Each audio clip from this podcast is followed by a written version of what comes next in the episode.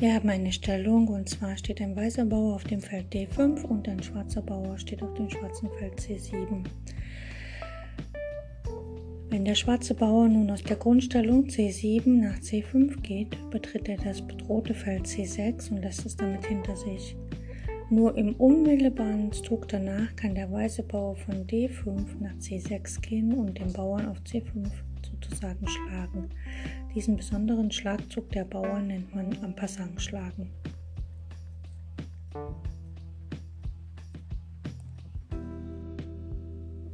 Hallo liebe Freunde des Blindschachs. In dieser dritten Woche unserer Blindschach-Serie Staffel Nummer 3 geht es darum, dass wir verschiedene Stellungen uns anschauen und zum Beispiel Matt setzen oder Kombinationen ausarbeiten oder besondere Regeln beachten und so weiter und so fort. Also bleibt dran, es wird spannend. Viel Spaß bei dem, was ich für euch ausgesucht habe.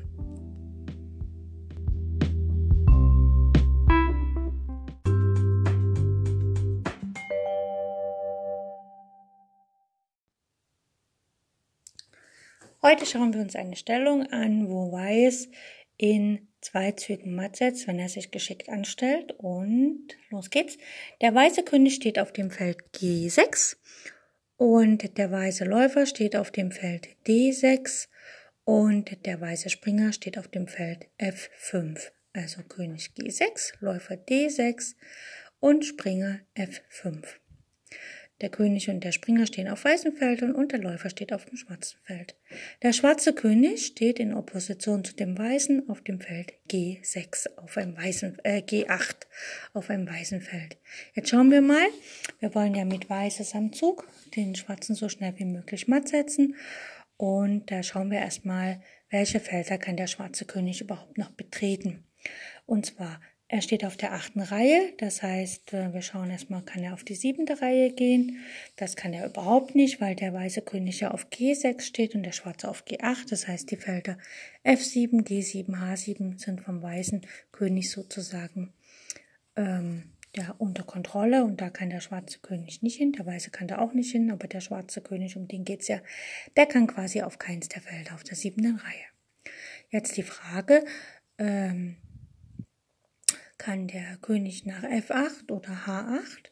Also auf das Feld F8 kann er im Moment nicht, weil es steht ja noch der Läufer auf D6 und der steht auf der langen Diagonale A3, B4, C5, D6, E7 und F8. Das heißt, der König, der Schwarze, kann nicht nach F8.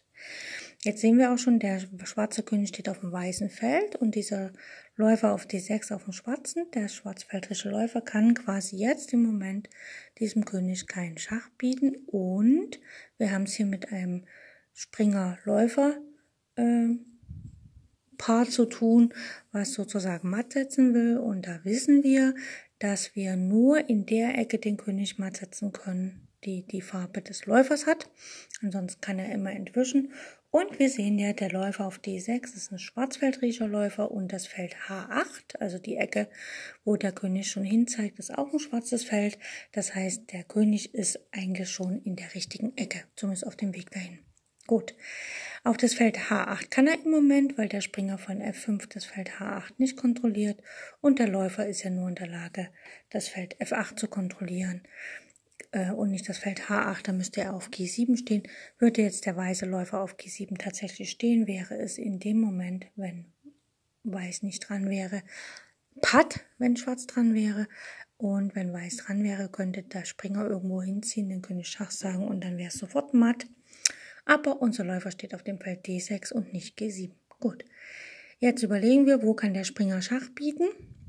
Der muss ja ins Geschehen eingreifen. Der Springer steht auf F5, das ist ein weißes Feld. Der König steht auf G8, das ist auch ein weißes Feld. Das heißt also, der Springer hat potenziell die Möglichkeit, den König Schach zu bieten, weil im nächsten Feldzug betritt er ein schwarzes Feld und dann bedroht er ein weißes Feld. Jetzt überlegen wir, wo kann der Springer hin?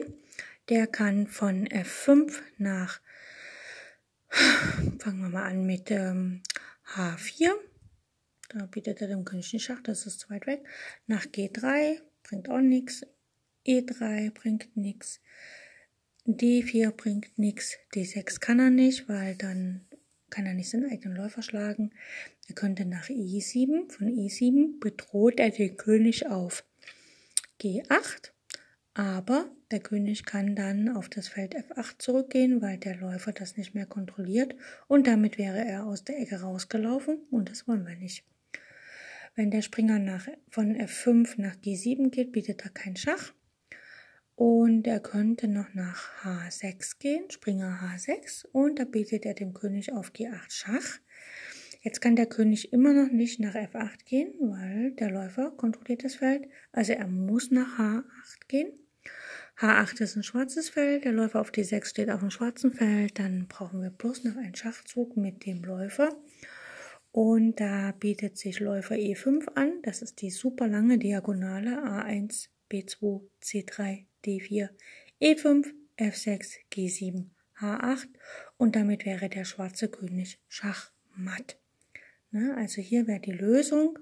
Weiß am Zug setzt in zwei Zügen matt. Wenn der König auf G6, der Läufer auf D6 und der Springer auf F5 steht und der schwarze König auf G8, dann ist der richtige Zug Springer H6 Schach der König ist gezwungen, der Schwarze nach H8 zu gehen und dann kann der Läufer auf E5 matt setzen, denn das Feld G8 kontrollierte der Springer auf H6. Wohingegen der Springer F5 E7 nicht funktioniert, weil einfach der König nach F8 wegläuft und dann außer, also dann muss man wieder neu überlegen, wie kriegt man den König wieder in die Ecke. Gut, das war's für heute und ich hoffe, es hat euch Spaß gemacht, beziehungsweise war nicht allzu kompliziert. Und wir hören uns demnächst bald wieder. Tschüss.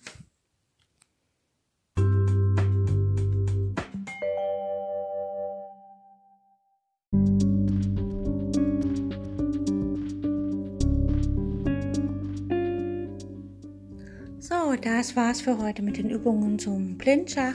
Ich hoffe, es hat euch Spaß gemacht und ich wünsche euch eine fantastische Zeit bis zu unserer nächsten Übungsperiode.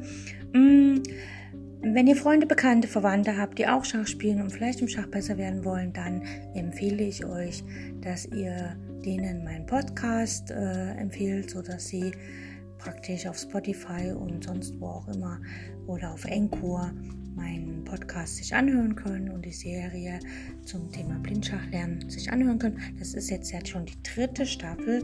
Das heißt also, es waren schon zwei vorher, die kann man sich auch anhören, ein bisschen üben. Und wir hören uns dann morgen wieder oder im nächsten Teil. Und falls es euch zu schwer wird, hört die Serie einfach nochmal diesen Teil und wenn ihr jetzt zum Beispiel heute Teil 1 hört, morgen Teil 5 oder sowas, dann immer mal wiederholen, weil Wiederholung schult unseren Geist und lässt uns auch die Dinge tatsächlich lernen, sodass wir immer, ähm, wie soll ich sagen, immer fitter mit dem Thema werden und uns immer mehr auskennen und es für uns nur natürlich wird, blind Schach zu spielen, ohne Schachfiguren, ohne Schachbrett.